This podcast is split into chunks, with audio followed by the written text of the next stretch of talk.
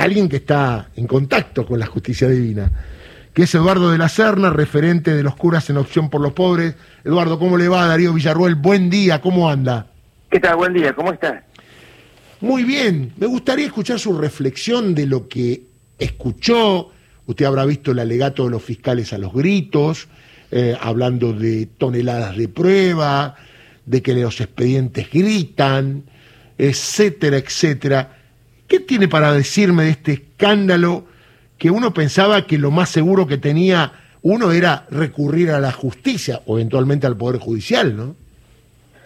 Lo primero que yo de, temas de derecho no sé nada, pero yo una de las cosas que siempre hubiera imaginado es que para detener o acusar o condenar a un criminal, lo primero que tenía que haber era un crimen. Me parecía la cosa más obvia. Sí, correcto. Y, y acá si me dicen, por ejemplo, que, que no había terraplenes, que están, que había sobreprecios, que no están, que había obras inconclusas, que no están, que había obras mal hechas, que están bien hechas, que no se pasó por el Senado, que se pasó por el Senado. Cuando empiezan a decir todo esto, si no hay crimen, no entiendo que hubiera, o se sospeche, que se busque un criminal. Digo, me parece que es la cosa más obvia. Eh, y, y para peor todavía, que el supuesto criminal, o la supuesta criminal, en este caso, tenga que demostrar su inocencia. Eso me parece también bastante extraño, porque yo entendía que la cosa era de otra manera. Es que es de otra manera, lo que pasa es que hay jueces que evidentemente se han olvidado de las leyes, porque se presume la inocencia de la persona, lo dice la Constitución Nacional, ¿no? No, no, pero me, queda clarísimo. por eso lo que estoy diciendo es que evidentemente este, se supone que todo eso tiene que ser así, pero si evidentemente no es así, no pueden pretender este, que alguien les crea. Lo que pasa es que no les importa que alguien les crea, eso está claro. Lo único que les importa es aplicar el peso de su poder, no el peso de la ley y mucho menos el peso de la justicia. Es el peso del poder, porque eso es lo divertido. Tienen poder, judicial no.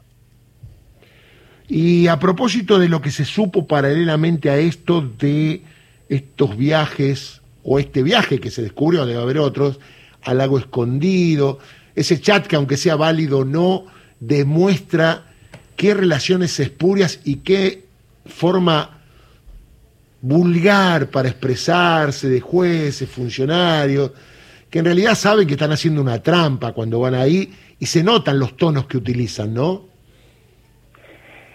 Eh, lo primero que me llama la atención es que eh, en todo caso será este vicio profesional tuyo, el tema de si es válido o no es válido, este eh, tampoco son válidos los cables de Wikileaks, tampoco son válidos los tampoco son válidos los cables de los Panama Papers, nada por el estilo.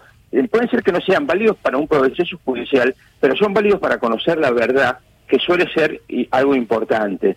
Digo porque si no resulta que estamos igual que un también colega tuyo, colega como, como abogado y colega como periodista, que dice, en nuestro diario no vamos a sacar esto porque no.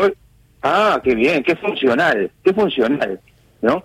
este, acá estamos viendo algo que es así. Después, si no sirve para el Poder Judicial, que no sirva, está todo eh, dentro de las normas del, del delito, tampoco quiero inventarles una causa sin, sin un delito, por lo menos sin un delito... Este... No, pero Eduardo, lo que pasa es que el viaje es el delito, no todo lo que hablaron. No, no, por supuesto, por supuesto, no, totalmente. Eh, pero aparte, el, viaje, aunque no sea un delito, es un escándalo. Sí, el, viaje, el viaje, aunque no sea un delito, es un escándalo. Correcto. Y, más todo cuando todavía después, eh, porque en un primer momento no, no había salido claro, este, los financiadores, ¿no? Sí, aparte. Entonces empieza a bueno, a ver, que... hemos hablado un montón de veces, Eduardo, de eh, la persecución mediática política judicial. Quedó claramente demostrada. No, no, por eso. Entonces, cuando uno empieza a ver todo eso, obviamente, este, eh, es decir, este, está claro, lo que sí hay algo que está claro es que, eh, que haya justicia, que se aplique la ley, que haya presunción de inocencia, que se busque la verdad, que e, eso no les interesa. Lo que les interesa es ejercer poder. Correcto. E, ejercer poder y después disfrazarlo de este, pesca con mosca. ¿No? Sí. Eso lo cual es evidentemente ya, ya es el colmo de la de, de, la burla sobre el sentido común, sobre la realidad y la burla de todos nosotros, ¿no? Es decir, me parece realmente este, abominable, pero lo, lo, lo, lo, divertido es que no tienen ningún problema. Claro. No, tiene, no les importa nada, eso es lo que querés decir. Lo, hacen con total desparpajo, porque eso, si yo no me equivoco, era Yabrán el que decía impunidad es poder, ¿no? Tal cual. El poder es impunidad. Es eso. tal cual. Eh, ¿Y qué te pareció la reacción de Cristina, lo que habló, lo que dijo? Estaba muy emocionada. ¿Y crees realmente que, que no va a querer ser candidata? ¿Qué es lo que pensás? Bueno, ella dijo que no va a ser candidata, que no va a figurar en nada, aunque también había dicho antes que ella si ve que se equivoca no tiene problema en cambiar de opinión. no sé si lo va a hacer, no creo que lo haga, pero digo, también es cierto que eso lo dijo. Ahora, este, a mí lo de Cristina me sonó, este, para hablar futbolísticamente, me sonó a este, Habana y Segurola, ¿no? Esto es eh, esto es este Juncal y, Juncal y Montevideo. Correcto.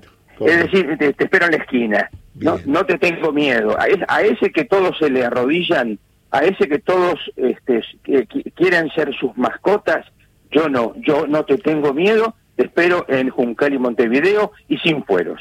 Me, si me sonó a eso, demostrando por un lado una este, un coraje, una valentía. Una grandeza espiritual, ¿no? Muy grande. Total, absoluta. Y además, por otro lado, lamentablemente, una soledad. El único momento en el que ella muestra debilidad es cuando habla de la persona que amó, que es de Néstor. ¿no? Pues después no muestra ninguna debilidad, muestra la debilidad que tiene que ver con el amor y después la absoluta soledad porque este, está claro que, que no, no, no se siente acompañada por quienes hubiéramos esperado que lo estuviera.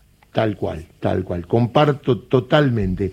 Eh, yo, más allá de todo lo que pasó después, en el momento no la había acompañada, la vi sola. Pero bueno, es un pensamiento que tengo yo y creo que compartimos. Eduardo, te mando un abrazo y muchas gracias. Un abrazo y saludos a toda la audiencia. Eduardo de la Serna en Radio Nacional, referente de los curas en opción por los pobres.